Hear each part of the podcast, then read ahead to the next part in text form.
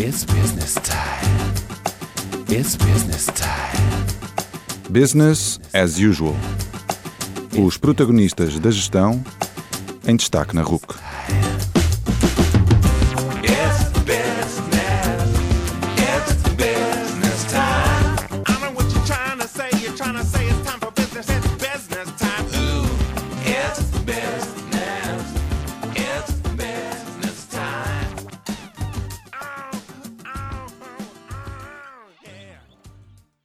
Boa noite e bem-vindos ao 79 Business as Usual. O meu nome é António Calheiros e hoje tenho como convidado Georg Dutschke, um homem que começou a carreira no marketing e que é hoje uma das referências portuguesas no estudo académico e prático da felicidade nas organizações. Nesta conversa falamos sobre o seu percurso, esmiuçamos a sua passagem pelo marketing e depois entramos na felicidade, onde falamos também da nova certificação em Happiness Manager que ele está a organizar em parceria com a APG. Finalmente, o Georg conta-nos um pouco do seu perfil como professor, deixa-nos co- conhecê-lo melhor e responde à grelha fixa. Atentem.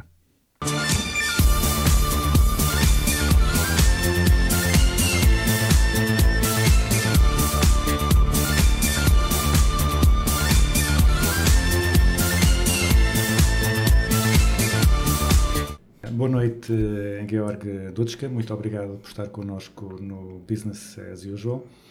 Eh, o Georg começou a carreira na indústria, trabalhando na área do marketing em várias empresas, como a Johnson Johnson, a, a, Warner, a Warner, a Nobre, a PT Multimédia, a Pesca Nova, a Auchan, tudo nomes que, que os ouvintes eh, conhecem bem. E depois virou-se mais para a academia, lecionando na Universidade Atlântica, onde coordena a licenciatura em Marketing e Comunicação Empresarial, mestrado em Gestão, é presidente do Conselho Científico, coordenador do Centro de Investigação e ainda provedor do estudante. Eu começo aqui já com três perguntas, para, para começar em grande. Primeira, era este o percurso que o teenager Georg tinha, tinha pensado para o seu futuro? Dois, o que é que o levou a virar da, da indústria para a academia, a meio, a meio do, do, do percurso? E, finalmente, qual é que é o passo seguinte no seu plano que tem o óbvio objetivo de dominar o mundo? Então, boa noite a todos. Muito obrigado primeiro pelo convite. É um prazer estar aqui a partilhar um pouco o que tenho feito na minha vida, enfim, o que também penso fazer. Não é? Eh, eu, eu- eu não queria alterar a ordem das perguntas, vou só dizer assim que é. O meu objetivo não é claramente dominar o mundo todo, não é? Porque. Nunca, as pessoas nunca assumem que é esse o objetivo, mas... Não, nem é questão de assumir. Eu acho é que, não sei, não tenho perfil para isso. Dois, seguramente que haverá pessoas que o poderiam fazer muito melhor do que eu, que seguramente não é esse o meu objetivo. Isso é apenas um pormenor, está bem? Pronto. Agora voltando lá então à sua sequência. Eh, Eu sempre quis, talvez por influência dos meus pais, não sei, senti um objetivo, que era ser diretor de marketing de uma empresa americana até aos 32 anos. Sempre. Foi muito curioso, né? Sim, quando era pequenino queria ser arqueólogo, mas depois, enfim, não era o Até caminho. aos 32 anos é, Era. é uma meta muito, muito específica. Eh, Sabe uma coisa? Eu acho que a nossa geração, eu tenho 59 anos, e acho que nós tivemos uma fase, tivemos sorte. Ou seja, na altura em que eu acabei o curso, portanto, na altura do curso com 5 anos, acabei com 23 anos, foi na altura em que Portugal estava a crescer, estavam as empresas a entrar em Portugal, multinacionais, né? e maneira que era relativamente fácil fazer uma carreira. Mais, diferente do que é hoje, claramente. E maneira na altura, ou seja, essa era a ambição, que era assim, com uma idade, enfim, não, não diria jovem, mas pelo menos, que é jovem, né? então ter um cargo interessante. Né? E maneira que sempre foi o meu sonho. E assim foi o meu objetivo. Trabalhei para isso, na Johnson Johnson, Johnson X, etc. né? E aos 32 anos fui para a Nobre, na altura Sara Lee, eh, ser diretor de marketing. De maneira que diria que o meu sonho concretizei conforme tinha pensado, não ser arqueólogo, porque enfim, isso claramente não aconteceu, mas o segundo sonho que era exatamente ser diretor de marketing numa empresa americana aos 32 anos. De maneira que esse foi o percurso que eu fiz. E, e eu penso que foi interessante, enfim, tudo isso aconteceu naturalmente. Também a academia, já explico como é que aconteceu, né? porque eu fiz uma carreira em marketing, enfim, eu gosto muito de marketing, sempre foi a minha vida, mas depois de estar na Sara no Nobre, ao fim de 3, três anos, se não me engano, sim- senti necessidade de fazer algo mais, ou seja, que era passar por vendas, porque isto, marketing é importante, mas você quando conciliar marketing e vendas é fundamental. é? E tive para ir para a Pesca Nova, como diretor de vendas na altura, fui para lá, e cheguei a uma altura da minha vida em que eu gosto muito de empresas. E hoje, quando eu ter empresas, falaremos sobre isso depois, mas na altura senti a necessidade de abrir a mente. Ou seja, este trabalho em empresas, não gosto muito, é interessantíssimo, empresas boas, bom tive também, boas escolas, mas no fim, ou seja, é tudo muito focado, ou seja, fazer resultado, resultado, resultado, que é assim mesmo. Senti necessidade de fazer algo diferente. Há aqui um parênteses importante que é, eu sempre fui mau aluno. Ou seja, eu fiz um curso que a minha mãe obrigou a fazer um curso. É verdade. Ok. Maneira que, hum, quando estava na pesca nova e necessidade de fazer algo mais, um amigo meu estava a fazer um doutoramento, não sabia o que era um doutoramento, enfim, tinha assim umas ideias muito vagas né, sobre isso. Mas achei interessante, pelo menos, perceber o que era. Né?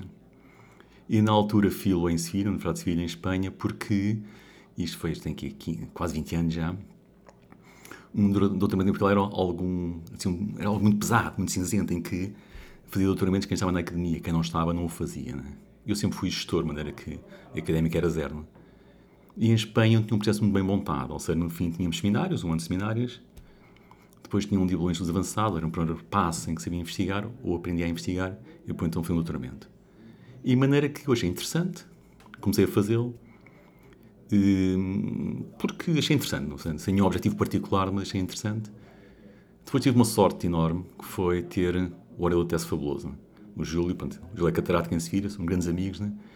E o Júlio, então, ensinou-me o que era um doutoramento. Eu não me esqueço que, a primeira vez que eu o conheci, quando ele dava aulas, fui ter com ele, para ser meu orientador, né? Ele me fazer um pequeno esboço que queria investigar. Eu fiz um PowerPoint com 10 slides para dizer, está feito, é exatamente isto. Né? Cheguei ao pé do Júlio, olha, está aqui, é isto que eu quero fazer. O Júlio, com muita paciência, sabe, é um bocadinho mais, é um bocadinho diferente, se calhar, né? falta isto. Né? Eu digo que foi uma pessoa que me ensinou muito, de maneira que, e acho que ensinou-me também o gozo que é investigar. E de maneira que, depois acabei o doutoramento, enfim, correu bastante bem, mas digo que fui, fui ter a academia, não diria por acaso, enfim, porque quis fazê-lo, mas não com o objetivo claro de ser académico. Foi algo que aconteceu naturalmente. né? E também porque nas empresas, enfim, hoje será igual ou não, mas eh, chegando aos, aos 50 anos das empresas, é a altura a começar a pensar em dar outros passos, né? porque as empresas, depende dos casos, mas não sei chega aos 5, 50, 55, começaram a pensar em eh, sair ou fazer algo diferente. E eu também quis preparar esse passo antes, ou seja, eu acabei o com 44 anos, comecei com 41, e de maneira que também fiz quase como um plano B, ou seja, que é sabendo que isto mais dia menos dia pessoalmente vai acabar e maneira de estar preparado para algo diferente na vida. Né? E foi assim que eu cheguei à academia, não sendo totalmente académico, mas tendo interesse em perceber o que é isto de investigar e acima de tudo como é que se pode juntar os dois mundos. É isso que eu realmente gosto de fazer. Né? Que é, ou seja, como é que eu consigo investigar, levar para as organizações e depois com o que as organizações, como é que eu posso investigar a seguir. Isso realmente gosto de fazer e é isso que eu aprendi e é isso que hoje me dá muito gosto de fazer. Né? Que é, eu hoje tenho basicamente a minha vida dividida aqui em três grandes momentos, se quiser, né? que é a aca- a academia, enfim, dou aulas, investigo, etc. Depois tenho projetos meus, tenho Happiness Work sobre felicidade nacional, tenho um projeto sobre Social Listening, Digital Listening Lab, que é um projeto fascinante. Ou seja, só para contextualizar, que é hoje que se quer ser consumidor, ou pergunta, ou seja, inquéritos, entrevistas, ou vai ouvir o que é online. E nós temos portanto, ferramentas como a inteligência artificial em que tudo que é online nós apanhamos. Listening. E com isto consegue ter então sentimentos sobre marca, pontos fortes e fracos também, né? Isso é parte da minha vida também. Depois eh, faço parte da direção de uma startup de drones, em que vendemos drones, mas mais interessante, eh, desenvolvemos, desenvolvemos projetos com drones, serviços com drones, que é um mundo fascinante. né? Não me diga que foram os que fizeram aquele drone para a Marinha que, que não, caiu, que Não. não funcionava. Não, gra- graças a Deus foi um concorrente. Eu diria que para nós foi ótimo. Aqui entre aspas. Enfim, não desejo mal a ninguém pode imaginar, mas. Não, senhor. Mas é um mundo fascinante também. E depois trabalho muito com setor social. E faço para o bono, faço por gosto. Que é monetizar a missão de uma organização social. Ou seja, pôr em dinheiro o impacto né, do investimento social. Né? E maneira que isto, enfim, é o que eu faço enfim, na minha vida. Divido o tempo entre essas atividades, né? E de maneira que, o que é que eu gostava de fazer a seguir, né? Como dizia há pouco, tenho 59 anos, enfim, tenho, poderia mais 10 anos, se calhar, para me divertir com estes projetos todos e depois descansar um pouco mais. Mas o que eu realmente gostava de continuar a fazer era conselhar os projetos, ou seja, Happiness Works é um projeto totalmente consolidado, os drones também, né? Leasing, enfim, tem 4, 3, 4 anos, falta consolidar, né? Mas assim, eu gostava muito que estes projetos, enfim, continuassem a correr bem como estão a correr, dedicar-me também a ele. Gostava muito de continuar a, apoiar o que é o setor social, porque acho que falaremos sobre o propósito mais tarde, mas acho que todos nós temos um propósito e temos que no fim deixar alguma coisa na sociedade. Eu como gestor, né, é o que eu sei fazer, ou a forma como sei ajudar. E também gostava muito de continuar a fazer, eh, dar aulas. Ou seja, porque dar aulas não na presença de ser professor, mas de ajudar a formar pessoas. No fim, eu acho que com a minha idade é isso, mas ao longo da vida já, já aprendeu umas coisas, né? Umas correram bem, outras correram mal, que é assim mesmo. Mas acho também a nossa função, enfim, que já é um pouquinho mais velha, ajudar a formar pessoas, não profissionais, mas pessoas, né? que, que é importante. De maneira, maneira que isto é um pouco o resumo, diria eu, em resposta às suas três perguntas, né? sobre o que eu faço e gostaria de fazer. né?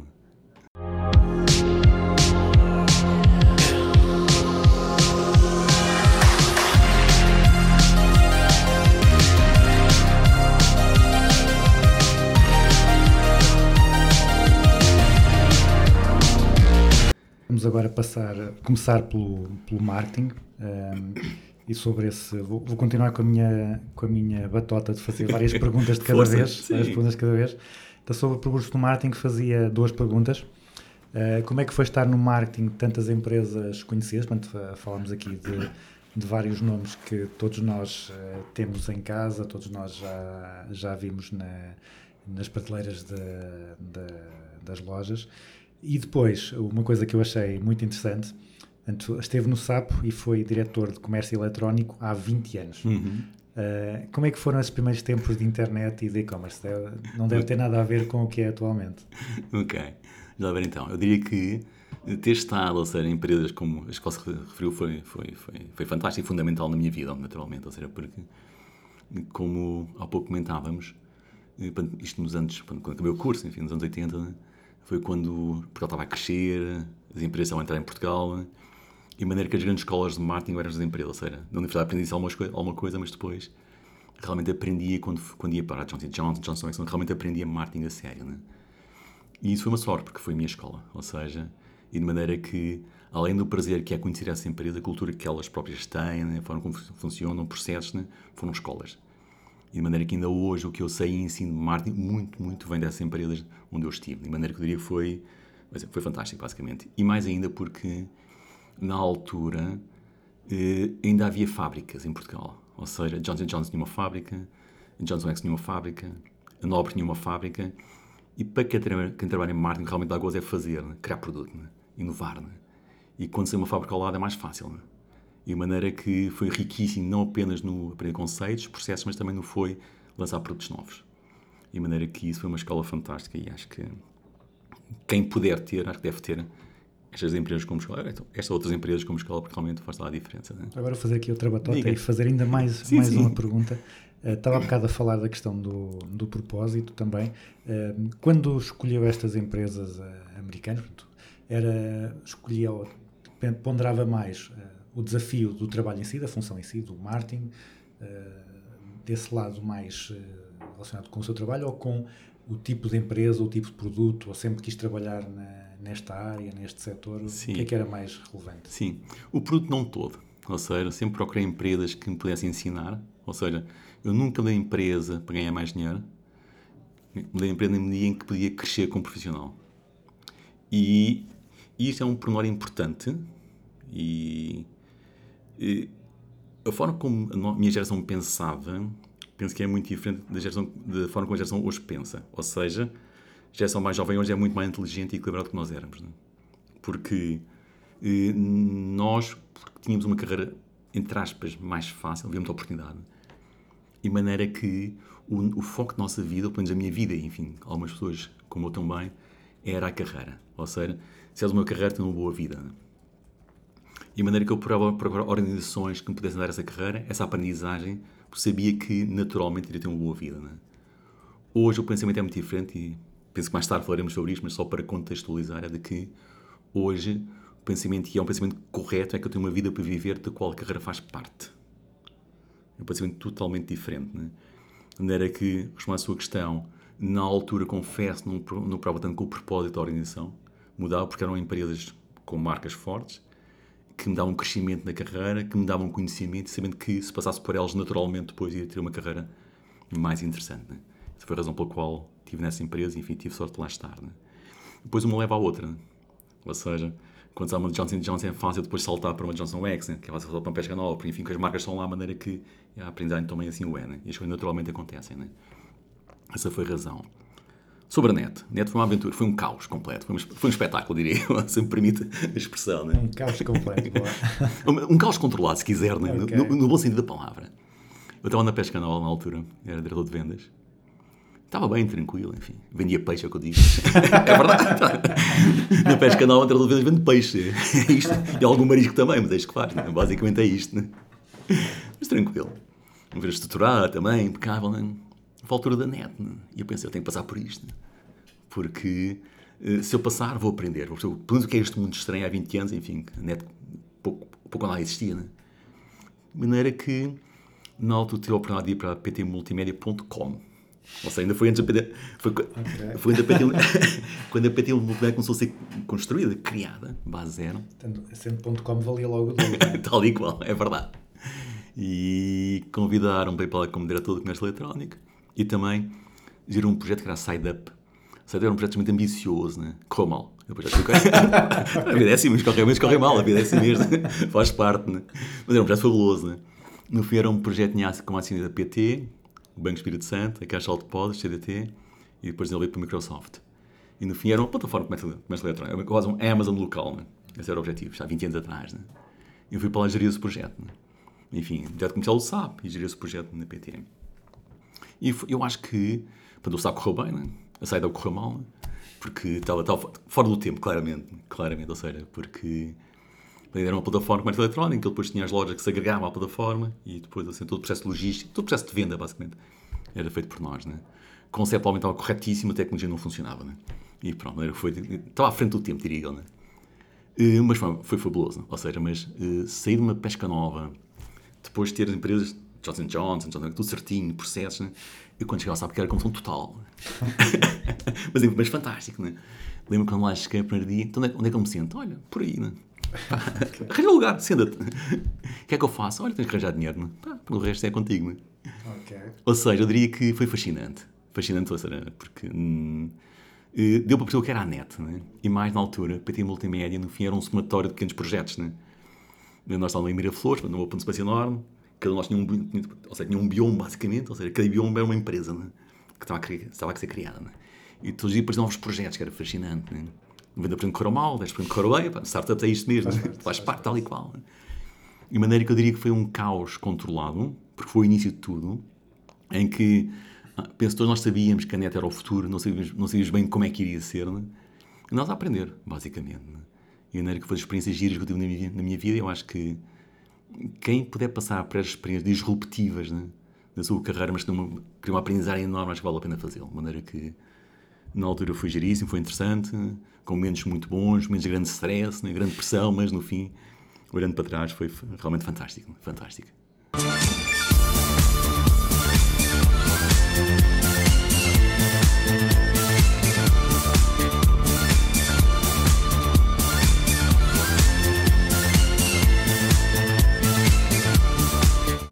Então, agora passando para, para outro, outro tema, ou continuando, eh, o Georg licenciou-se em Gestão, fez MBA em Marketing e depois doutoramento em, em Gestão de Marketing eh, e agora eh, estuda, trabalha na área da felicidade.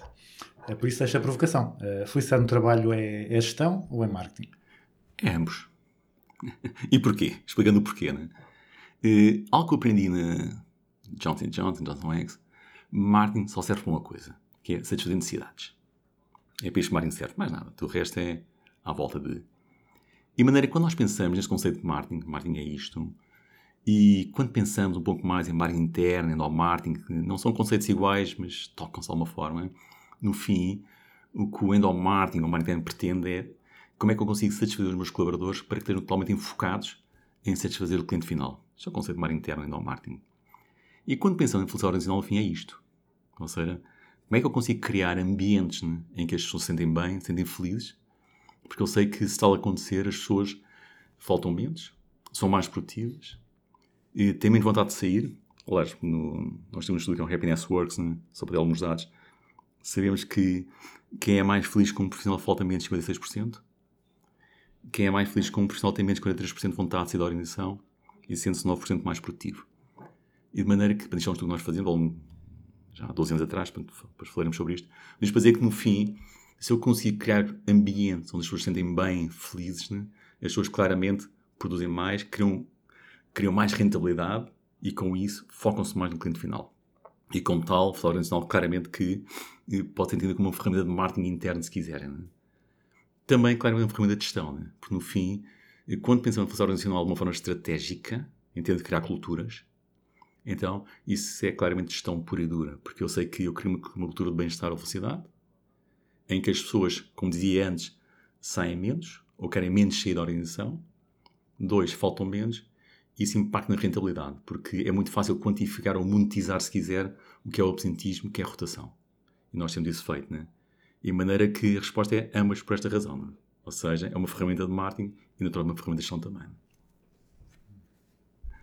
Um, então, agora passando para, o, para a felicidade eh, em concreto, eu há, há uns tempos ainda, antes sequer de, de pensar em, em entrevistá-lo, eh, passei por um, por um artigo feito, feito por si pela sua equipa, em que apresentavam o Job, Job Design Happiness, portanto, ou seja, um modelo de- das várias componentes que deve ter eh, um trabalho para que as pessoas eh, sejam felizes. Portanto, eh, falam da, autorrealização, de atingir objetivos, do, do trabalho em equipa, da sustentabilidade, da liderança. Pode, está, para, o- para os nossos ouvintes que querem ser felizes, que imagino que sejam, espero que sejam todos, eh, pode ajudá-los a perceber o que é que eles devem procurar ter no seu trabalho para que o trabalho os ajude a ser felizes. Ok, mas ver, nós devemos felicidade organizacional, não pessoal, né? Portanto, é preciso parar aqui as áreas, eu sou gestor, não sou psicólogo, né? E, portanto, focamos aqui na organização, né? Eh, Este projeto nós criámos há 12 anos atrás. E foi um projeto, começou com uma cerveja, no Bar do Guins. Foi assim que isto começou. Eu, eu gosto de referir isto porque este é o espírito, né? Nós temos. Há 12 anos atrás, eh, havia alguma curiosidade de diretores gerais, recursos humanos, em saber o que era isto e a pessoas felizes numa organização. Nós estávamos curiosos, basicamente, enfim, achei interessante o tema em si, porque colocámos esta questão, como é que se faz, não se faz.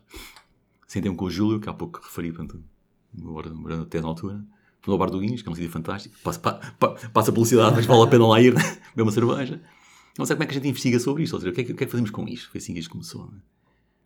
E na altura, enfim, não havia nenhum trabalho feito, não havia modelos criados, acima de tudo, que medissem ou permitissem medir com métricas de gestão né, a fusão organizacional. E por isso achamos interessante iniciar este projeto de investigação. E, em 2011 entrevistámos mil profissionais em Portugal, em que lhe fizemos três perguntas. Quais são as razões pelas quais é feliz? Quais são as razões pelas quais é feliz na organização onde trabalha? E quais são as razões pelas quais é feliz na função que desempenha? A primeira pergunta não serviu para nada. ok? Explicar só o porquê. Porque só serviu, não, não, não, não trabalhámos, como disse, sou não sou psicólogo. Só fizemos para enfocar a mente de quem responde em felicidade. Para que depois a segunda e a terceira tivessem respostas mais óbvias, né? Foi a única razão foi essa. Para não serviu para nada, entre aspas, não a trabalhámos, passa o termo, está bem? Foi só para enfocar a mente de quem responde em felicidade. E, e, na altura encontramos cerca de 1500 citações no que é ser feliz na organização e 1000 no que é ser feliz na função.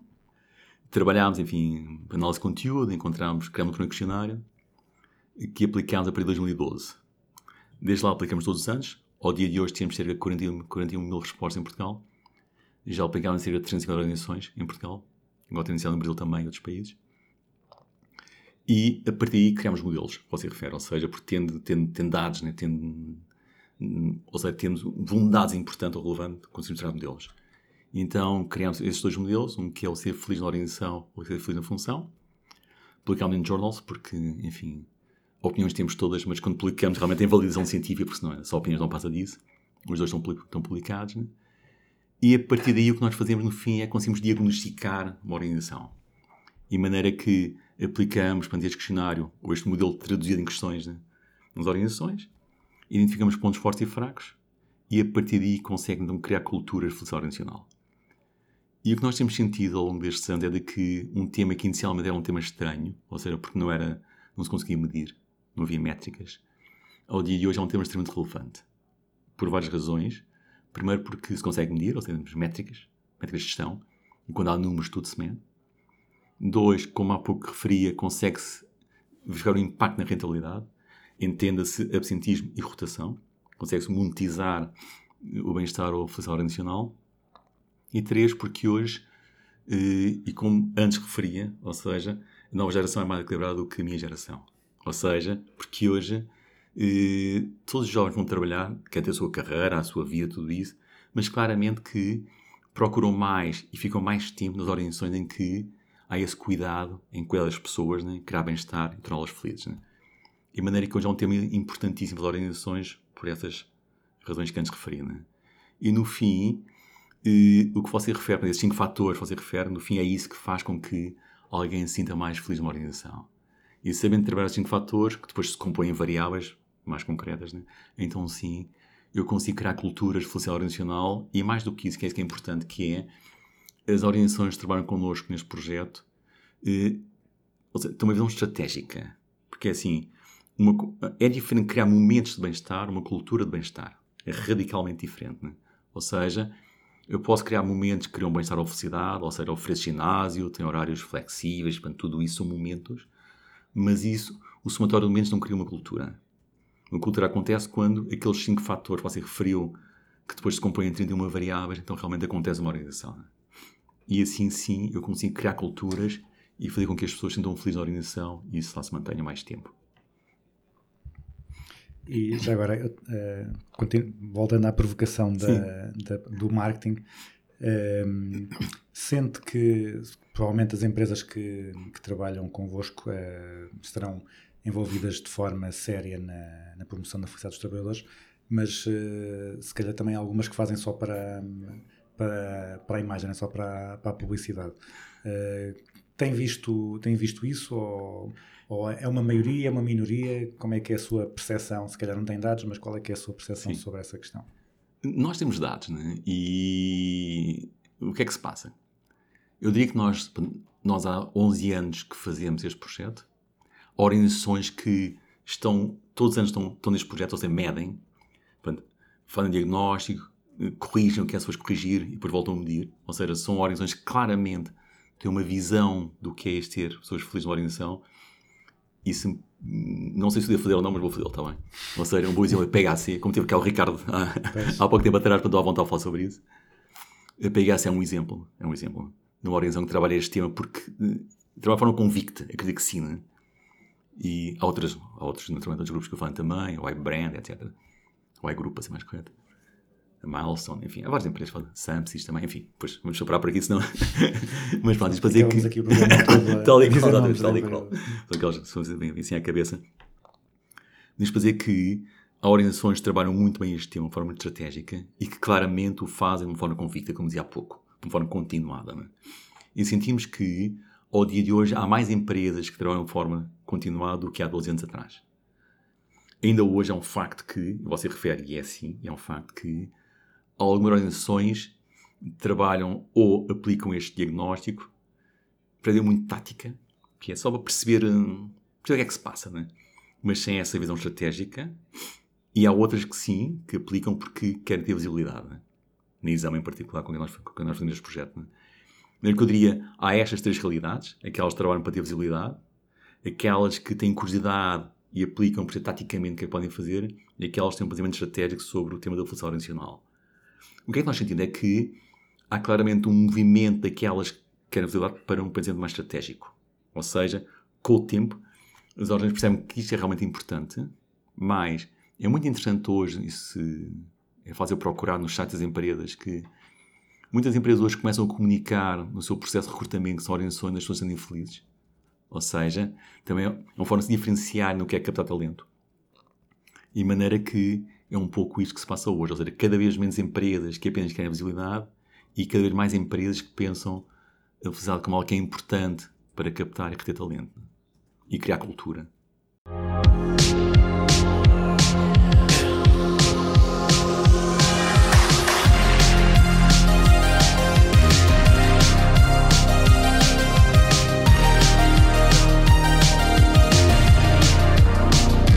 Também estão a, estão a colaborar com a Associação Portuguesa de Gestores de Pessoas numa certificação em, Uhum. em Happiness eh, Management.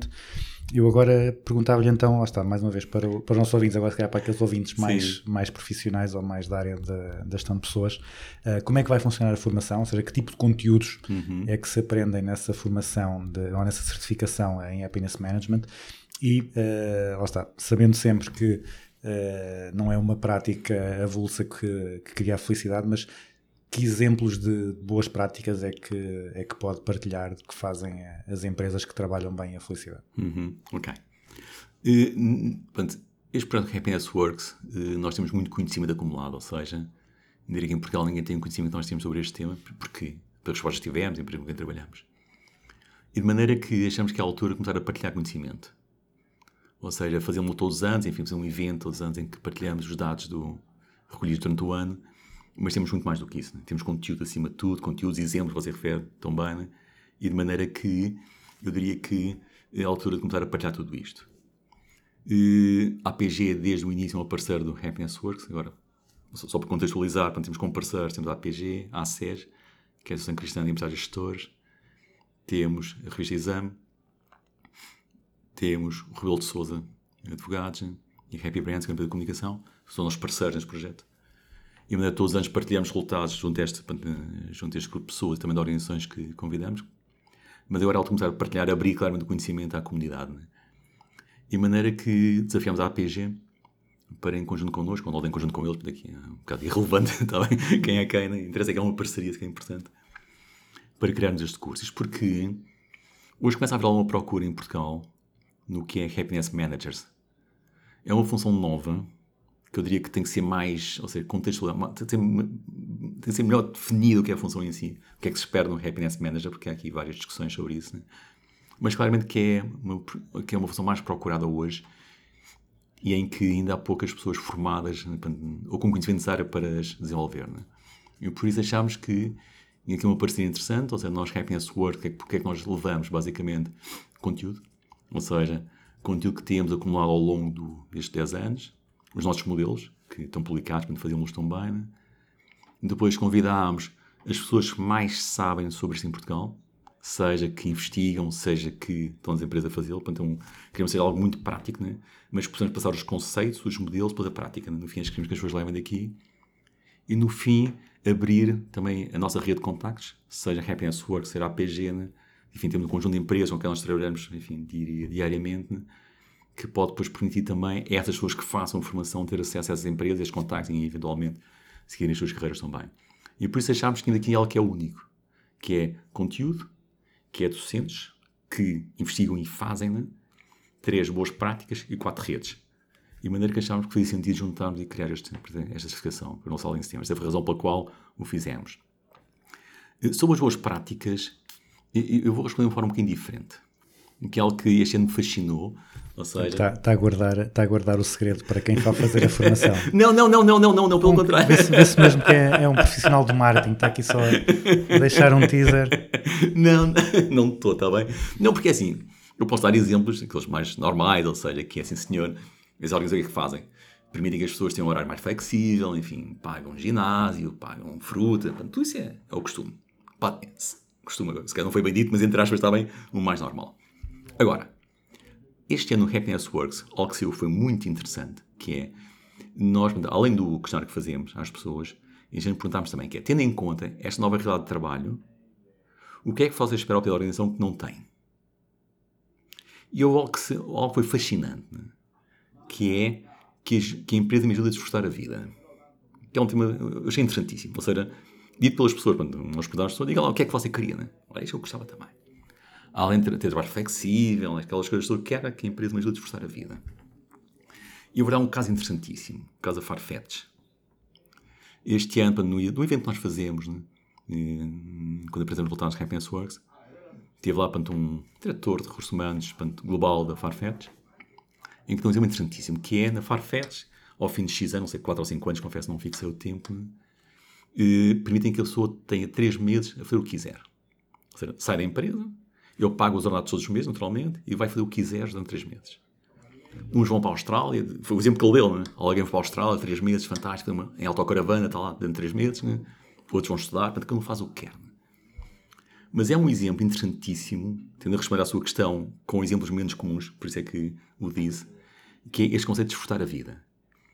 Eh, Que as pessoas procuram E a Farfetch, um caso interessantíssimo, permite fazer. Há outras formas de eu conseguir. E aí, aí, ehm, só para clarificar, não há, não, é, não, é, não, não há nenhuma expectativa que no final entreguem algo para a empresa. Portanto, é, fazem o que, o que entenderem, pessoal, profissional, o que quer que seja. Tal e qual, ou seja, exatamente tal. Mas foi o exemplo que ali foi dado, também, para falar com alguém da Farfetch, melhor do que eu, consegue explicar, mas foi o que na altura retive.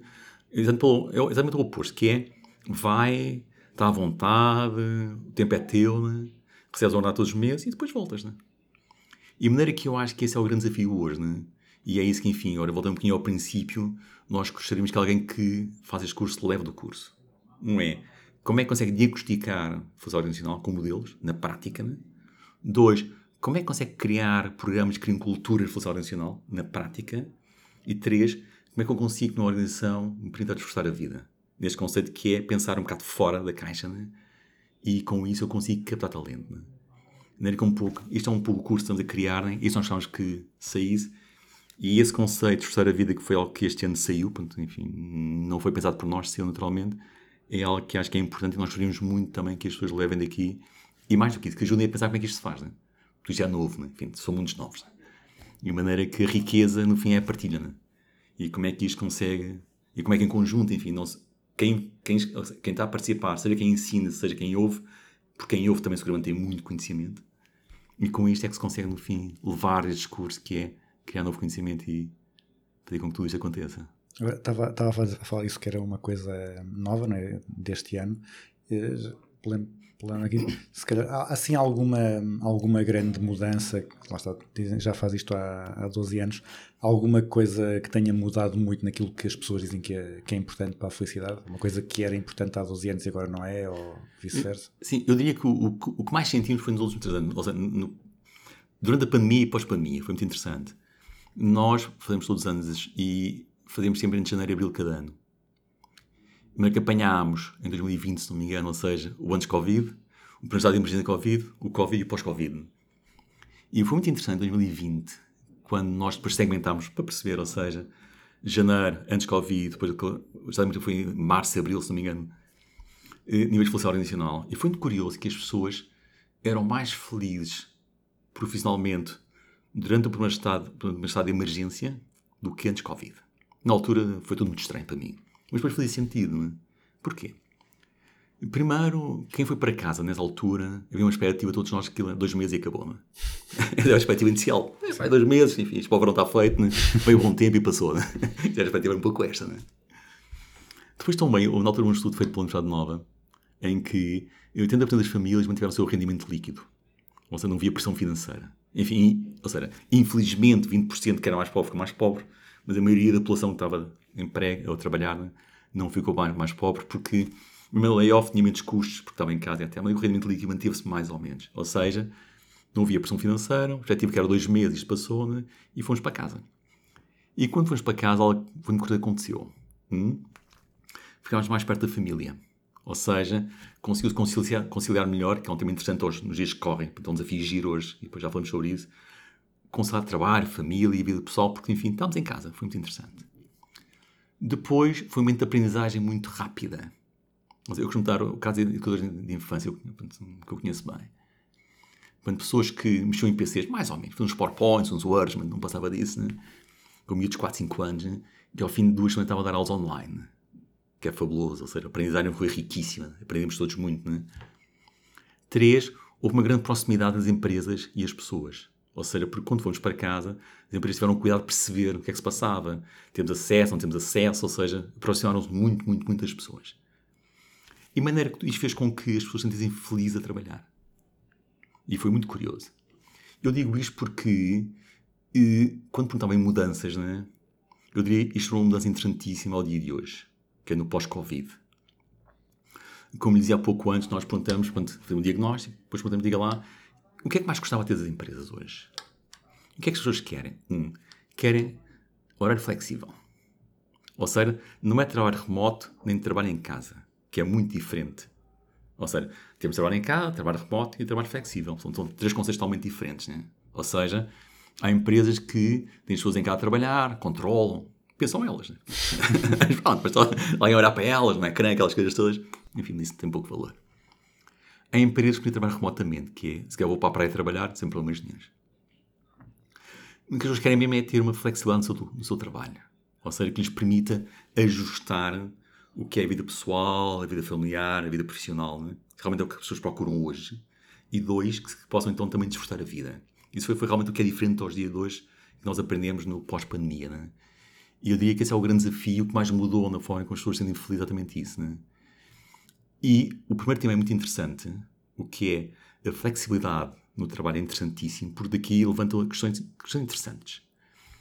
Há empresas muito giras, não sei se conhece a Pleo. A Pleo é uma empresa dinamarquesa, uma startup. Tem 7 anos. E, uma startup já, enfim, com alguma dimensão. Já faturam 300 milhões de euros, né? tem cerca de 600 empregados. portanto, Uma startup, enfim, já... Não diria consolidada, mas uma startup já mais up do que start.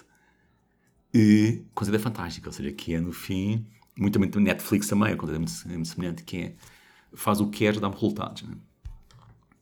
E de maneira que esta forma de estar que é interessante. Conheço alguém que está na Pleo que vive em Madrid. né? É portuguesa vive em Madrid. Foi agora para a Pleo há 4 meses atrás. né? E está encantada porque trabalha desde Madrid, para a Dinamarca. Vai uma vez por mês a Copenhague ou a Berlim, porque eles têm vários sítios. né? Trabalha em casa, impecável. né? E ajusta muito, ou seja, o que é a sua vida pessoal à vida familiar, à vida profissional, dando resultados. E eu acho que isto é, acho não, é o que nós sabemos, enfim, do que ouvimos das pessoas, que é que as pessoas procuram exatamente é isto hoje, né? Que é que eu possa trabalhar flexível, ajustar a minha vida e com isso dar, dar resultados, mas ajustando tudo isto. Tem outro exemplo muito engraçado também, alguém que estava em Madrid também, que trabalha para um grande grupo espanhol, multinacional, em Madrid, e adoram fazer kitesurf, né? Em Madrid não se pode fazer kite, enfim, não há mar, portanto o kite não dá, né? É difícil, não dá mesmo, né? Com este processo todo, na pandemia, esse grupo permitiu-lhes trabalhar remotamente. Então, alugaram uma casa em Tarifa, foram todos para Tarifa, e pronto, ou seja, durante o dia trabalham, acho que ainda estavam a fazer kitesurf, encantados da vida, não querem outra coisa, né? E é isso que eles procuram hoje, né? Que no fim é flexibilizar, desfrutar a vida, conseguir tudo isto, né? Esse é o grande desafio e essa foi a grande mudança que nós sentimos em relação às pessoas, né? E que é fruto muito do que aconteceu antes, porque na pandemia nós fomos obrigados a ir para casa, hoje é uma opção ir para casa. Né? E esse é o grande desafio hoje, né? E levanta outra questão, enfim, se me der alongar, diga-me, tá? mas são temas Não, tão não, giros que, é, eh, quando estivemos neste último evento no, com o Rebelo de Souda, com o Rebelo de Souda Advogados, há um desafio interessantíssimo hoje, que é a legislação. Ou seja, porque eh, a legislação portuguesa não, hoje não está preparada para que isto aconteça. Ou seja, um caso muito básico é seguro. Seguro de trabalho, muito básico. É, os seguros estão preparados para estar na empresa, não é? Se eu vou trabalhar para a praia, o seguro não cobre, não é? Acidentes de trabalho. Há discussões muito interessantes. A questão das férias, né? Um grupo americano quer entrar em Portugal né? e queria de trabalho com as pessoas que é não há férias. As pessoas tiram as férias que quiserem. Não importa, é, o problema é teu. Desde nos resultados, fantástico. A legislação não permite fazer. né? e então é uma discussão interessantíssima hoje, muito mais abrangente do que pode parecer, né? que é as pessoas querem desfrutar, né? querem ter flexibilidade, mas depois falta ajustar tudo isto, que é a cultura das organizações, a própria legislação, né? e eu diria que é o grande desafio hoje, né? No que é criar bem-estar ao pessoal das organizações. Né?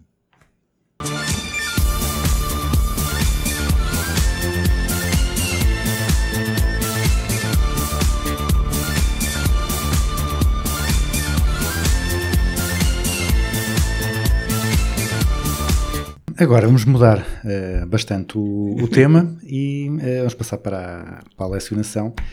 Eh, portanto, eh, sabemos que é diferente dar aulas a uma licenciatura, a um mestrado, a um doutoramento. Portanto, eh, na, lic- na licenciatura é mais lá está, o- uma lógica mais tradicional, um doutoramento é ajudar ou ensinar a, a investigar.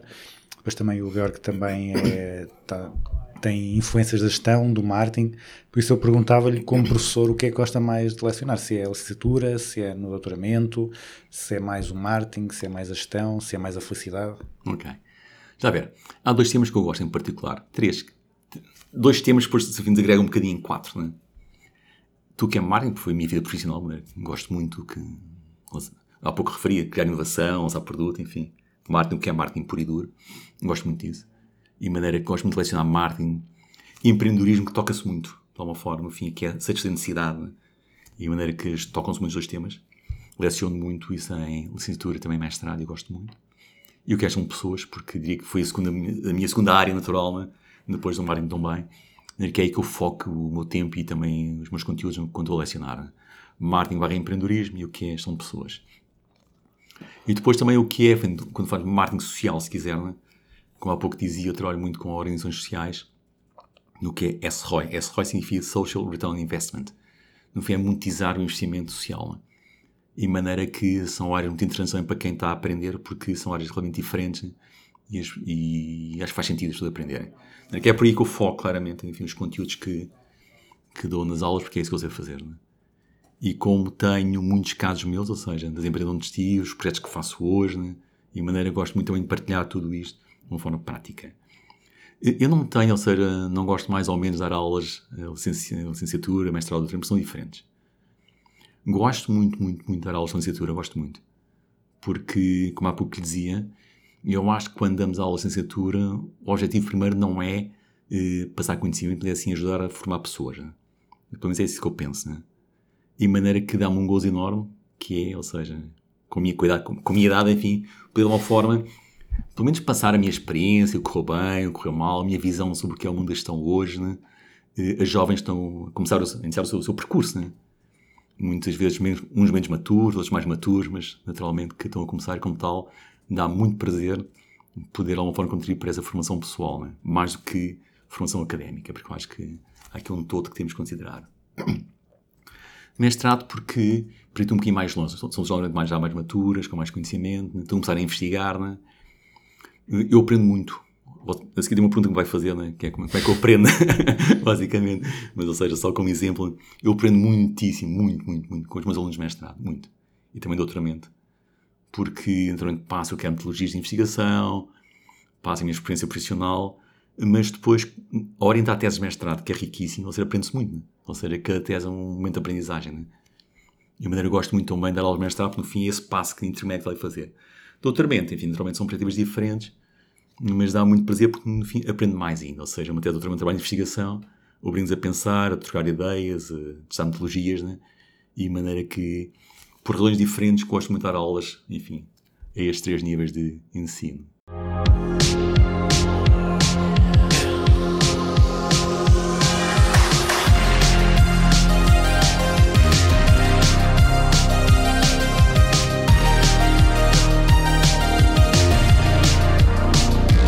Eh, então agora vamos passar para, para temas mais, eh, mais pessoais.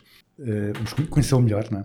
Eh, e primeiro perguntava então como é que é um dia normal na sua vida e como é que seria o dia ideal. Ok. Eu diria que ele tem, durante o ano tem dois períodos.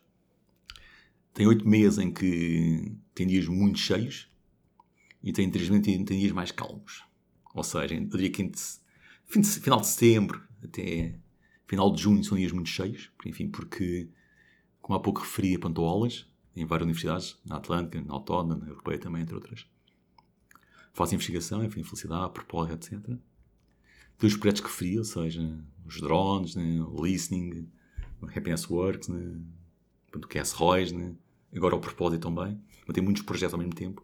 E de maneira que eu digo que são dias muito cheios, mas muito ricos. Que é isso que me dá gozo. Ou seja, acontece com frequência, eu começo, começo a dar aulas sobre gestão de pessoas ou marketing, o que seja. Assim tem uma reunião de drones, né? depois tem uma reunião sobre felicidade organizacional, né? depois falo sobre listening, depois tenho um projeto de SROI, né? ou seja, são dias muito, muito, muito ricos, porque consigo que a minha mente esteja em sítios diferentes. E isso torna o dia extremamente interessante e muito rico para mim também, né? E maneira que um dia normal é isto, ou seja, começa às 8, 9 da manhã, depende, tem até às 9, 10 da noite, são dias muito cheios, né? Durante o dia, enfim, dedico o meu tempo a estas, a estas atividades, Naturalmente, nem digo que antes a dedicá-lo. Paro sempre, sempre, sempre uma hora e meia para fazer desporto, para dar uma, uma corrida, faz parte, né? Tem de ser, né? Para quebrar o dia, senão também não dá, né? De maneira que isto é meu dia normal, diria eu, durante oito meses. Em julho começa a acalmar, começa a acalmar as aulas, de maneira que dedico mais tempo aos projetos. Em agosto paro, né, para descansar, né? e sempre recomeço. Né? Mas isto é meu dia normal. Né? Eh, Quando você me perguntou dia ideal, eu fiquei um bocadinho a pensar sobre isto, confesso. Tive alguma dificuldade em responder, eh, em pensar que lhe ia dizer. Né? Eh, Porque eu gosto muito dos. Adoro os meus dias assim. Gosto mesmo. Porque realmente permite a mente em sítios diferentes, né? projetos diferentes. Né? E é muito interessante porque se um está a correr mal ou está a correr bem, ou seja, equilibra a mente na prática. Né? E relativiza tudo que é o dia em si, os momentos menos bons também, porque compensa com outros momentos muito bons também. Né? De que adoro os dias que tenho. Diria que se pudesse, se calhar acabar um bocadinho mais cedo. é, é o único ponto que eu acho que faz falta aqui, porque Enfim, como tem aula à noite também, chega cada 9, 10, 11, depende muito dos dias, né? E eu gosto muito de chegar ao fim do dia, né? sentar, jantar com a família, naturalmente, ver uma série, né? aquelas coisas. Né? E às vezes tenho pouco tempo para isso. Né? Eu digo que é o único, enfim, é só o que me falta. Ter um bocadinho mais tempo ao final do dia para desfrutar mais da família e ver uma boa série, um bom filme. Né? O resto, acho que é fantástico. Ah, então, e agora, hum, que técnicas, práticas eh, ou apps é que usa para ser eh, mais eficiente, para gerir melhor o tempo ou para ser mais feliz? Não é? Já deu o exemplo de, de correr, Sim. não é? Para, Sim. para cortar o Sim. dia, assim, outra, outras, outros rituais, outras práticas ou, ou apps, se for uma pessoa mais tecnológica. Não, não, eu uso o normal, ou seja, tenho, tenho uma agenda no smartphone, naturalmente, o Zoom, o Teams, enfim, tudo isso uso. Eu, eu tenho algumas regras que tento impor. Um é não ter reuniões que não valham a pena. é importante, sério, porque eh, há outras reuniões que se prolongam, são um pouco interessantes, não vale a pena. E a maneira que, ou seja, as reuniões que tenho durante o dia, tenho várias, né, tem que sejam muito, muito, muito focadas, né? Ou seja, falamos sobre o que temos a falar, decidimos e segue. Ou seja, não é aquelas reuniões que estamos a falar sobre algo que é menos relevante, né? Maneira que isso, para mim, é uma regra importante. Né? Dois, eh, raramente almoço. Entenda-se, não deixes de comer também, que é diferente. São coisas diferentes, está bem? Ou seja, vou comendo durante o dia, mas não paro para almoçar. Isto porque já o fiz no passado e sinto que quando se para para almoçar, primeiro, está ali uma hora, uma hora e tal, que, enfim, se calhar podemos estar a trabalhar e não, não a desfrutar, né? Mas mais do que isso, depois sinto um bocado pesado, cansado, né? E como tal, prefiro fazê-lo contínuo e comer ao longo, dos dias, ao longo do tempo, né? E não almoçar. E, e isso às vezes cria alguns problemas, né? Porque, sabe quando convites para almoçar? Que faz parte, né? Pois, pois. Eu estou sempre a arranjar desculpas, não posso, não dá. é verdade, mas, mas faço, enfim, faço enfim, gosto de manter este ritmo, né? E como tal também não o faço, né? Depois, algo que também aprendi com a tecnologia, isso, isso acho que foi uma mais-valia grande nos últimos três anos, é que há muitas reuniões que se fazem online sem problemas nenhums. E antes perdia muito tempo, às vezes, em deslocações. Uma reunião para ali ou para, ou para um sítio diferente, né? E hoje, ao conseguir estar grande parte das reuniões, portanto, nos Zooms, no Team, etc., ganha-se muito tempo também, né? E consegue ser muito mais produtivo. De maneira que diria que é isso que eu faço, basicamente, para tentar ser produtivo o mais possível, né? Durante o dia. E algo que eu, quando estava a preparar esta, esta conversa, eu falo muito com os meus filhos, né? Eu aprendo muito com eles. Eu adoro os meus filhos, como já sabe. E tá, estávamos a... Então, ontem, por acaso, fui, fui, meu filho mais velho veio a Madrid, fui com ele para Madrid, estávamos na conversa sobre isto tudo. E preparei a entrevista, aquelas coisas. E ele, ele disse alguma coisa que ele... Eu disse alguma coisa que ele disse, ele disse, pai, não diga isso, está bem? Mas eu acho que vou arriscar, acho que vou arriscar, enfim, contra os conselhos todos os meus filhos, né? que é a tecnologia permitiu ter o dom da ubiquidade, que é muito curioso. Ou seja, porque por vezes nós conseguimos estar a fazer duas ao mesmo tempo.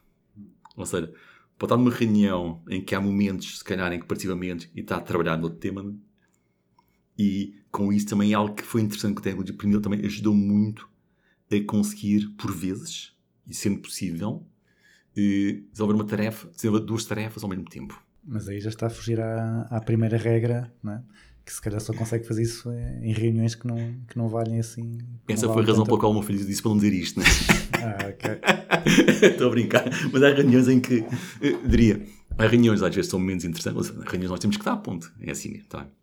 Tem que estar por razões profissionais, né? Mas são reuniões que às vezes têm momento em que nós participamos menos, que é assim mesmo, né? e quando está ali assim no ecrã, você pode pode estar a trabalhar. Está a ouvir na mesma, está com atenção, mas está a trabalhar, não é? E isto foi algo que é muito curioso, enfim, que eu aprendi, enfim, não, não o faria antes, né? Mas hoje também me permite rentabilizar o tempo. Que é conseguir duas tarefas ao mesmo tempo apoiando tecnologia, né? De maneira que é algo que tenho vindo a aprender, né? Eh, Não digo que não terá atendo as reuniões, enfim, porque... mas sim aproveitar o tempo, os tempos mortos das reuniões para ter algo também Acho que, acho ao mesmo no- tempo. nas próximas reuniões as pessoas vão estar muito em si. Muito em si. Foi é- é isso que o meu filho dizia. é exatamente isso. Mas pronto, é uma realidade. Ah, e agora, então, na, na lógica contrária. Que tarefas é que insiste em fazer, mesmo sabendo que podem não ser a aplicação mais eficiente do tempo? Ou seja, em que é que, Sim. em que, é que desperdiça tempo? Ok. Eu, também pensei muito sobre isso eu acho que a primeira questão, o que é que é? A primeira coisa é o que é que é expressar tempo? E foi por aí que comecei a pensar sobre esta questão e eu diria que eu, penso eu também, enfim, todos nós temos momentos, claro, menos produtivos, é assim mesmo, né?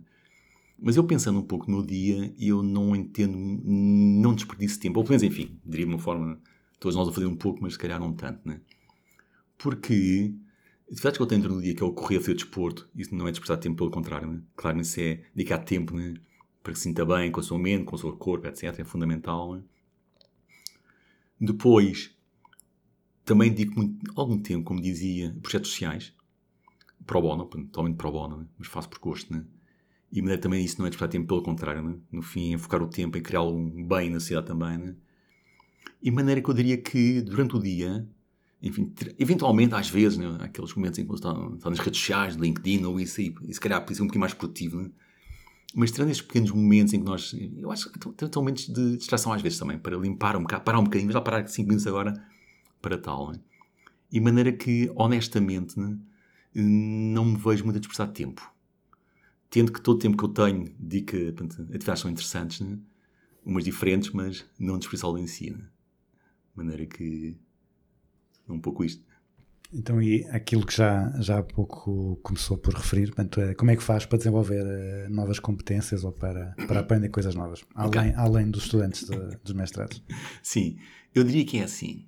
Gosto de ler, mas eu diria que não. Enfim, mas ler é importante, é fundamental, claro. Mas como é que eu aprendo? Eu aprendo muito a ouvir. Ou seja, acho que tenho a sorte de ter uma rede de amigos, conhecidos muito interessantes. E de maneira que trocamos ideias, conversamos, né? Enfim, temos, temos rede enfim, por vários sítios do mundo. Agora com a tecnologia fazem tudo isto que é uma vez por mês, encontramos-nos online, trocamos ideias, né? E com isto aprende-se muitíssimo, sendo, sendo pessoas interessantes. Dois, aprendo muito com os meus alunos, não apenas mestrado, mas também licenciatura. E aprendo duas formas. Um, uma geração diferente da minha, e é tentando perceber os seus hábitos, comportamentos, como querem satisfazer necessidades, né? voltam ao marketing, né? por ser consumidor. Né? Aprendo muito com eles, muitíssimo. Tão bem porque nas aulas que dou de marketing e empreendedorismo em particular, portanto, todos eles têm de desenvolver projetos, projetos novos, inovadores, né? Isso é uma aprendizagem riquíssima, ou seja, porque obriga a pensar, a investigar, a ajudar, né? aprendo muito tão bem assim, né? E depois aprendo muito com a investigação que faço, naturalmente. Ou seja, se, não, se calhar até podia começar por aí, mas, mas estava fazendo a conversa. Ou seja, enfim, de conselhos sobre função organizacional foi investigação. Portanto, há 12 anos não sabia nada sobre isto, hoje sei bastante. Né? Portanto, investigar, naturalmente, aprende-se muito tão bem. Né? E, e depois, como tenho a sorte de ter alunos de mestrado e doutoramento em vários sítios do mundo, ou seja, com culturas diferentes, formas de pensar diferentes também, portanto, isso é um processo de aprendizagem riquíssimo. Né? Tão bem, né? E aprendo com, com os meus filhos. Ou seja, porque... Mesmo quando depois não, não, não segue os conselhos deles. isso é vida. Também, eles- também eles não seguem os meus às vezes, também. Isso é, isso é justo, é assim mesmo. Não, mas aprendo porque, como diz ele, Sara, ao ouvir, ao ter casado a ouvir uma geração diferente, aprendemos muito. Eu aprendo muito com eles, né? E a maneira que eu digo que investigar, claramente, né? ler, né? perceber a geração mais jovem com os alunos que eu tenho de licenciatura, né? aprendo com mais tarde doutoramento. Né? Eu diria que são as formas ricas que eu tenho de aprender né? No meu dia a dia. Né?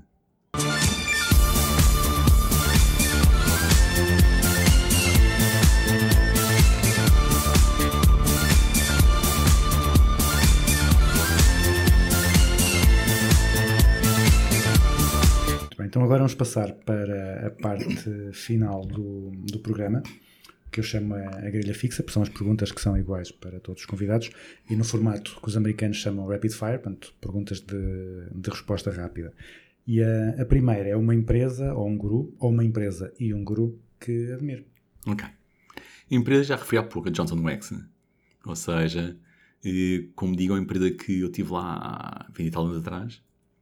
Mas já há 20 e tal anos atrás é uma, empresa fantástica, com marcas muito boas. Uma escola fantástica de marketing e de gestão tão bem. né? Já na altura não trabalhávamos às sexta-feira à tarde, era normal. Ninguém usava gravata. Né? Isto há 20 e tal anos atrás. Portanto, eu diria que é uma empresa. E, enfim, se me permite, como exemplo, né? Johnson Wax em Portugal, a sede. É uma vivenda lindíssima, em Caxias, no Alto Lagoal, com vista para o mar. Né? É o melhor sítio em Caxias para tomar um café. Né? é verdade, de maneira que é um exemplo. Para mim é um exemplo. Né? Sobre gurus, eh, eh, se a resposta não for tão rápida como você espera, terá vontade, está bem? Interrompa-me, está bem? Não, força, Mas força. eu aqui. Eu não tenho grandes gurus, eu confesso. Eu- o tema guru é um tema que, enfim, concordo mais ou menos, mas bem, não vamos discutir o tema, assim não é importante. Até porque depois ainda descobrimos que eles disseram alguma coisa que desagradável há, há não sei quanto tempo, ou depois vêm vêm dizer alguma coisa desagradável e é uma chatice. Eu gosto mais de ter pessoas de referência, que é um bocadinho diferente, né? E aqui, se me permite, tá bem? Eu vou falar sobre quatro ou cinco pessoas que eu tenho sorte de conhecer, né? E que para mim são referências e que me têm guiado muito na, na minha vida pessoal e também profissional. E são pessoas que têm percursos personagens fantásticos, né? Pessoas extremamente discretas e humildes e que estão sempre disponíveis para ouvir e ajudar. E por isso é que eu falo sobre elas. Né? Uma delas, João Pedro Tavares. João Pedro Tavares foi até há 4, 5 anos presidente da Accenture, em Portugal. Saiu, neste momento é, neste é administrador não executivo no Santander, presidente da SES, entre outras. E o João Pedro é um profissional fantástico, naturalmente, onde chegou, né?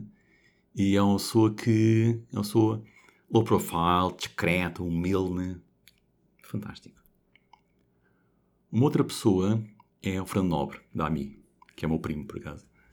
E o Fernando tem esse mesmo perfil também. Ou seja, o Fernando é médico, catedrático, mas dedicou a sua vida a construir a AMI, no fim, que é pensar no bem dos outros. E fez uma obra fantástica, naturalmente, mas também é uma pessoa que é mediática, porque tem que ser, mas muito low profile, discreto. Uma terceira é o Germano de Souza. Germano de Souza, como sabe, é médico, foi bastonário, criou o laboratório, Germano de Souza, enfim. E é outro exemplo, não é? Ou seja, alguém que tem um percurso profissional fantástico, é? mas também é uma pessoa extremamente discreta, humilde, sempre disponível para o que é necessário fazer. é? Uma outra pessoa é o António Novoa. António Novoa é professor, foi candidato a Presidente da República. É meu, somos amigos desde miúdos, jogámos futebol juntos, os dois. Futebol de 5, é verdade. Aliás, o, o, o, o Tomané, o António, ele estudou em Coimbra, jogava na Académica na altura, né? e é um, jogava muito bem futebol. né?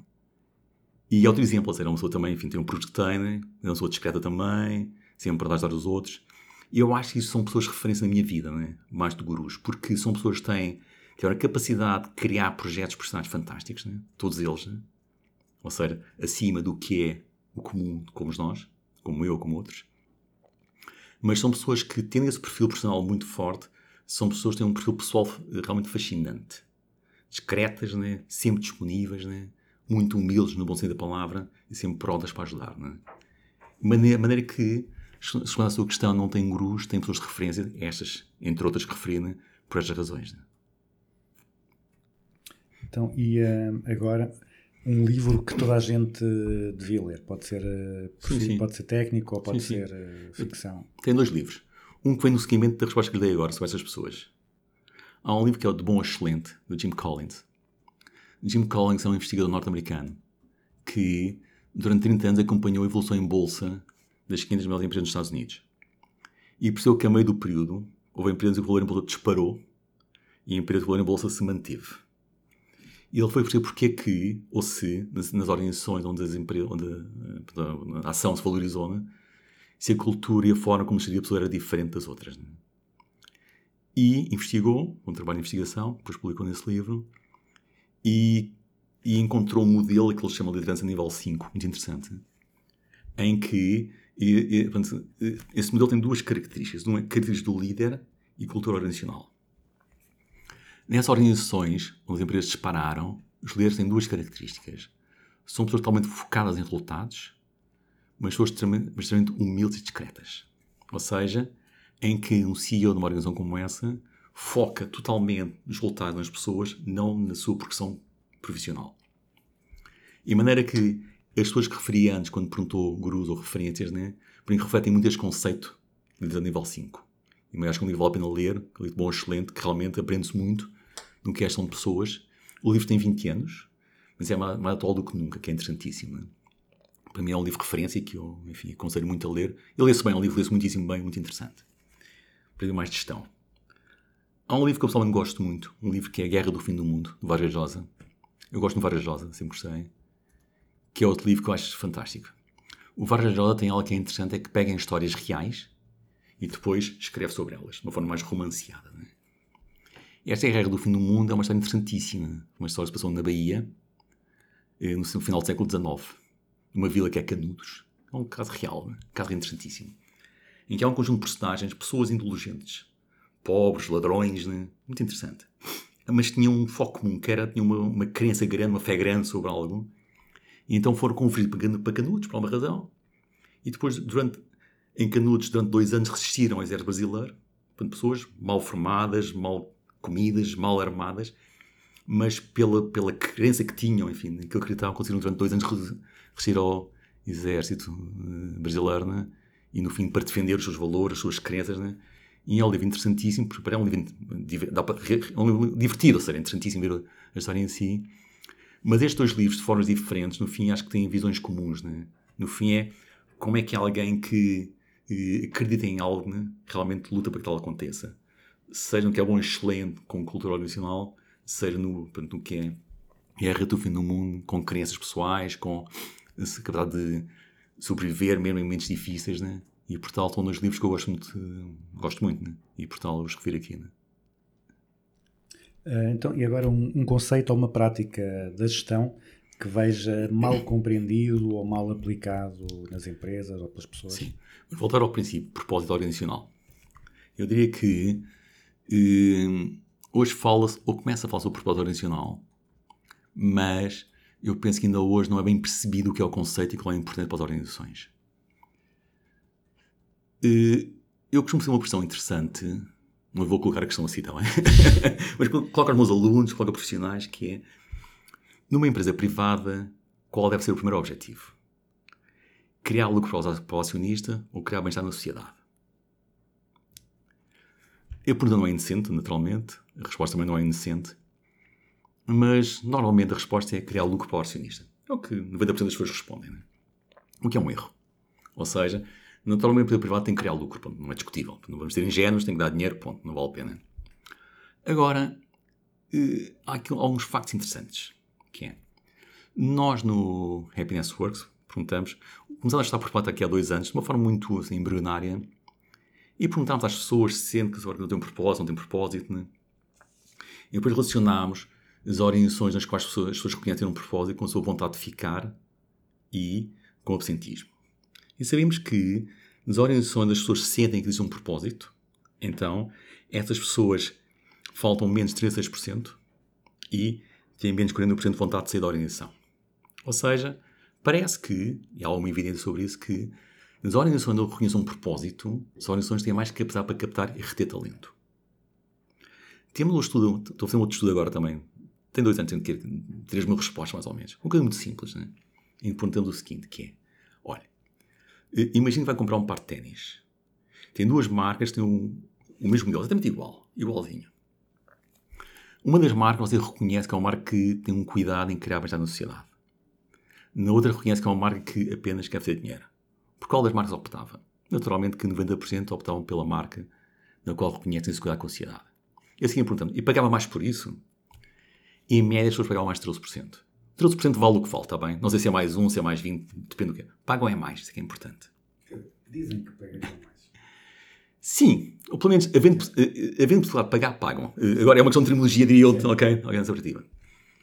Mas já sabemos que é interessante que, ou seja, nas horas onde eu reconheço a existência de um propósito, tenho mais capacidade cap- para captar e reter talento, vou ter mais consumidores e, eventualmente, até posso vender por mais dinheiro. Também sabemos hoje que tu que é fundos públicos, ou seja, estão mais disponíveis para quem cumpra ODS, Objetivos de Desenvolvimento Sustentável. Não é? Ou seja, quem não cumpre ou não tem esse cuidado vai ter menos acesso a fundos públicos. A BlackRock é um fundo de investimento norte-americano, que o CEO da BlackRock há dois atrás, numa entrevista ao New York Times, dizia que nós vamos investir mais vezes em empresas nas quais reconheçamos um cuidado com a sociedade. Ou seja, também parece que nas organizações onde, onde tal não aconteça, vão ter menos acesso a fundo público e a fundo privado. Ou seja, resumindo isto tudo, as organizações não pensar num propósito como algo estratégico, enfim, como uma ferramenta de gestão, mas genuína, que essa é a grande dificuldade, ter um propósito genuíno, não apenas comercial. Mas as organizações vão ter menos talento, vão ter menos consumidores e eventualmente vendem por menos dinheiro e têm menos acesso a fundos. Logo vão morrer mais cedo. Né? De maneira que isto é um tema interessante, que hoje é cada vez mais importante, é porque a nova geração pensa muito nisto. A minha geração, a gente não, não, não precisava nada disto. A gente comprava e fazia pouco mais. Hoje não. Claro, a minha geração está mais atenta aos problemas que a sociedade tem, né? E de maneira que é um tema que hoje é mais visível, mas pouco compreendido, porque nós sentimos a organização é que oh, fala-se muito sobre isto, mas não, se- mas não se percebe exatamente o impacto que isto tem na organização, no negócio, né? E diria que é um tema menos compreendido, né? Responder à sua questão, né?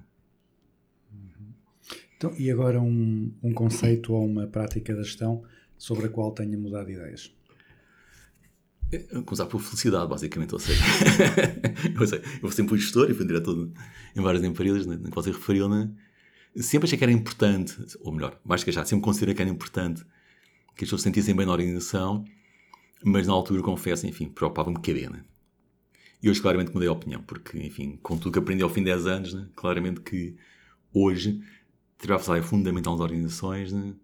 tirar a propósito fundamental nas organizações, de maneira que, mas trabalhar uma perspectiva estratégica. Não é criar momentos, como dizia no início, né?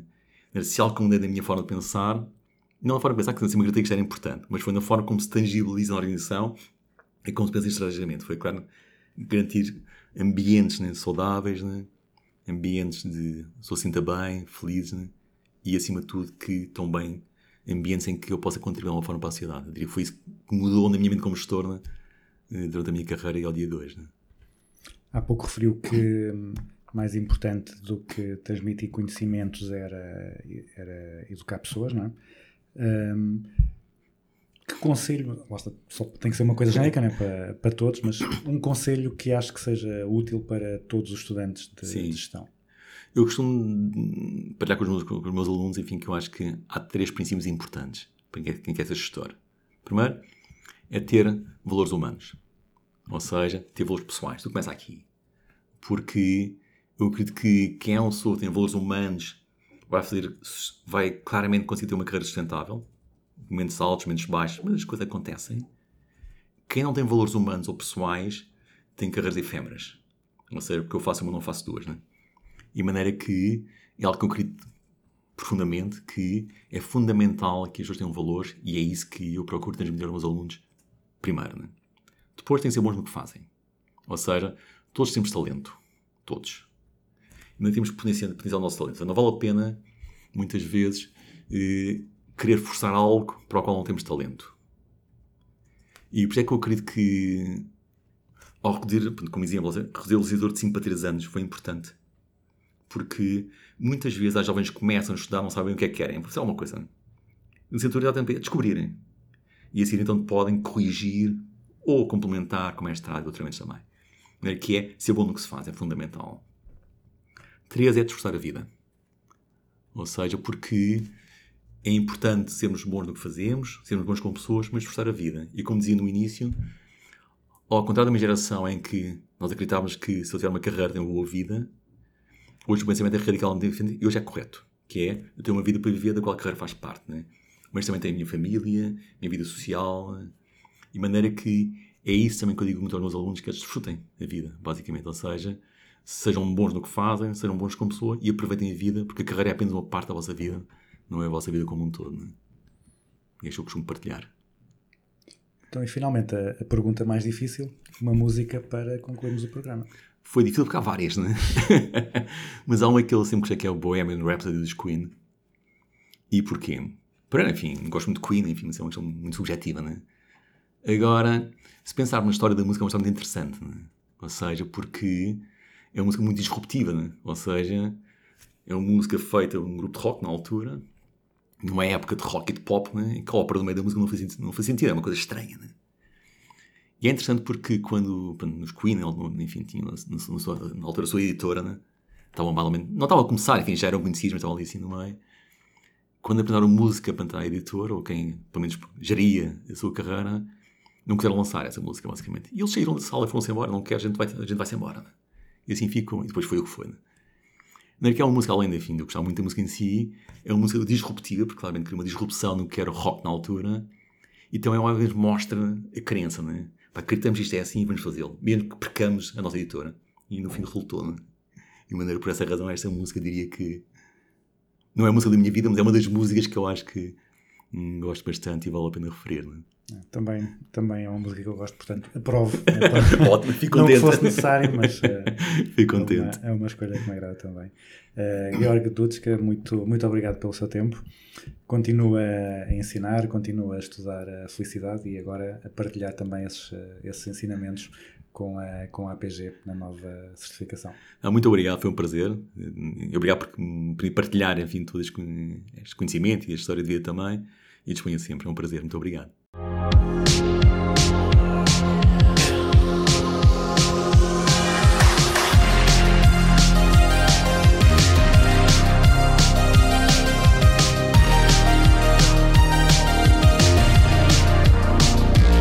E assim concluímos o Business as Usual número 79 com Georg Dutschke. Uma conversa muito bem disposta, em que se vendeu peixe, em que se tomou um café no guincho, em que se falou muito sobre felicidade e em que se ignoraram conselhos dos filhos. Sigam o Georg no LinkedIn e nas redes sociais, acompanhem a sua investigação e os relatórios da Happiness Works e sejam felizes. Para ajudar, fiquem com os Queen.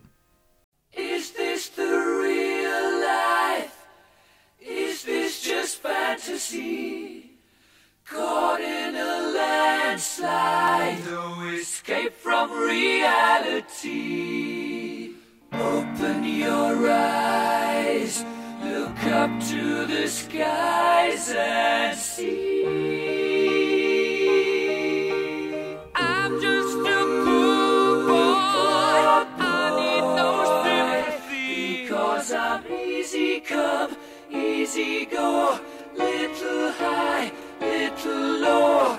Any way the wind blows doesn't really matter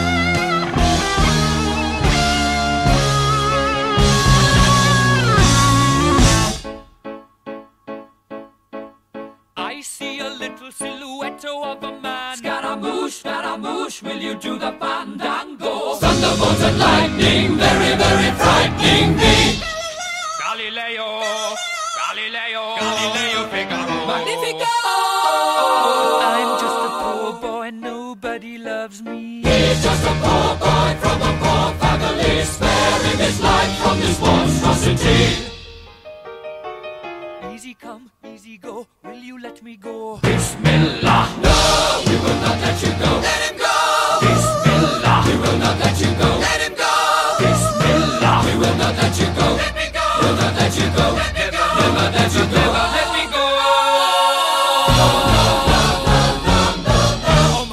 mia, mamma mia. Mamma mia, let me go. Beelzebub has a devil put aside for me, for me, for me.